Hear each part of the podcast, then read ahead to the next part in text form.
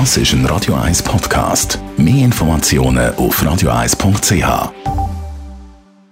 Die Morgenkolumne auf Radio 1 präsentiert von Autop und Stützliwösch. Seit über 50 Jahren Top-Service und Top-Autowösch.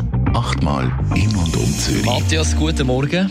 Guten Morgen, Dani. Bei dir geht es um Sterbehelferin, die verurteilt worden ist.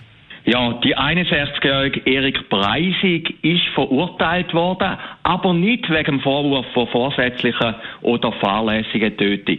Das Urteil hat diese Woche für Schlagzeilen gesorgt. Es ist ein bemerkenswertes Urteil.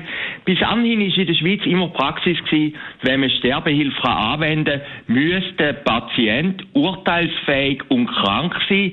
Frau Breisig hat jemanden in Tod begleitet, der urteilsunfähig war und sie hat nicht einmal ein psychiatrisches Fachgutachten beizogen.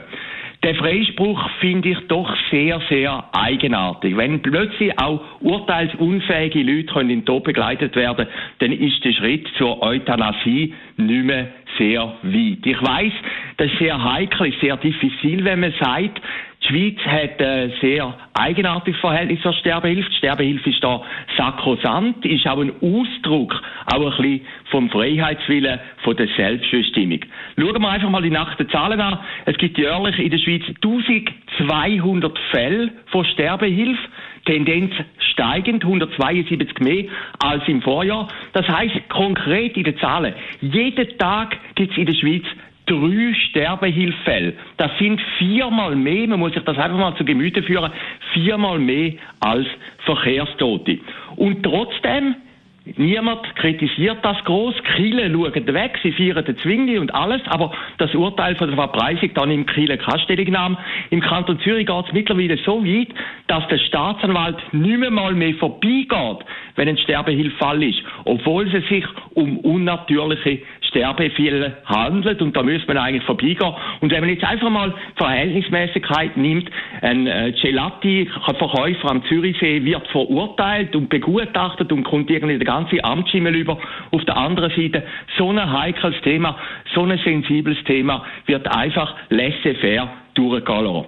Exit, das ist die größte Organisation, das weiß man mittlerweile, hat das Vermögen von 30 Millionen Franken angeschäffelt, allein durch die Sterbehilfe. Und ich finde das irgendwo durch ein bisschen skandalös. Ich finde auch, das sollte man viel mehr diskutieren. Es hat natürlich schlussendlich schon einen Grund, warum die ausländischen Staaten gegenüber der Sterbehilfpraxis, wie wir sie in der Schweiz haben, gegenüber der sehr liberalen Praxis zurückhaltend sind.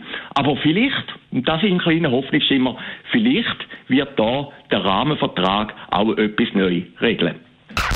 Die Morgenkolumne auf Radio 1. Zum Thema Sterbehilfe. Der Matthias Acker war persönlich Verleger.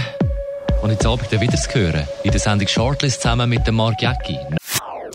Das ist ein Radio 1 Podcast. Mehr Informationen auf radio1.ch.